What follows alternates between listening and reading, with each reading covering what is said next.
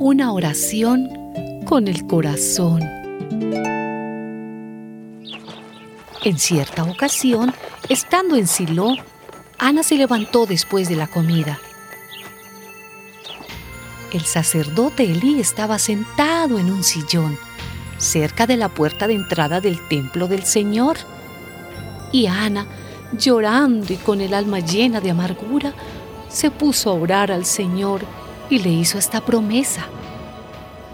Señor Todopoderoso, si te dignas contemplar la aflicción de esta sierva tuya y te acuerdas de mí y me concedes un hijo, yo lo dedicaré toda su vida a tu servicio y en señal de esa dedicación no se le cortará el pelo.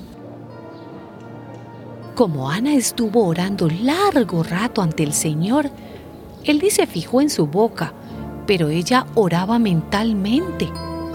No se escuchaba su voz, solo se movían sus labios.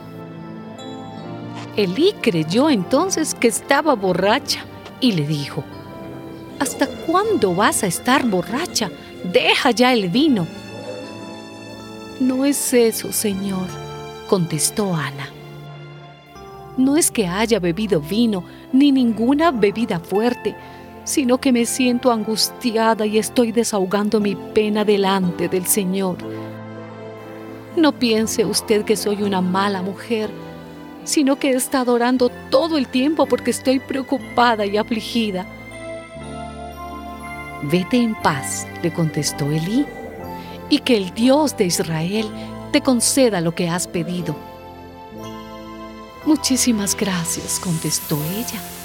Luego Ana regresó por donde había venido y fue a comer y nunca más volvió a estar triste. A la mañana siguiente madrugaron y después de adorar al Señor regresaron a su casa en Ramá.